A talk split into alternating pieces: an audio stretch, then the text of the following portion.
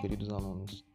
A nossa leitura hoje está no livro de Apocalipse, primeiramente no capítulo 1, versículo 5 e também no capítulo 21, versículo 27.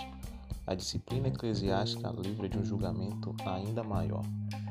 Ainda uma leitura complementar em Apocalipse, capítulo 3, versículo 19, o Senhor Jesus diz o seguinte: Repreendo e disciplino aqueles que o amam. Por isso, seja diligente e se arrependa. A disciplina, de maneira alguma, conflita com o amor de Deus. Algumas pessoas acreditam de forma errônea que, se Deus é amor, ele não puniria ninguém e nem utilizaria a igreja como sua representante como instrumento de punição. A punição, né, a, a disciplina, são palavras sinônimas, busca justamente cessar o trajeto do indivíduo no caminho do erro.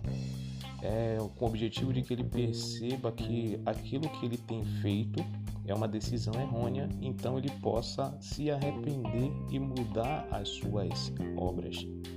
A disciplina também tem como objetivo dar exemplo para os demais, identificando que aquilo é um caminho que pode trazer destruição e trazer também uma, é, um, um, pensamento, uma reflexão em relação às, às atitudes. Né? Então, Deus ele sempre repreende e ele sempre vai corrigir a todos que amam. É semelhante ao que nós vemos no comportamento dos pais. Né? Os pais nunca buscam nos repreender com o objetivo de nos machucar, com o objetivo de nos fazer mal, mas é realmente com a, o foco de nos dar exemplo e nos manter no caminho da vida.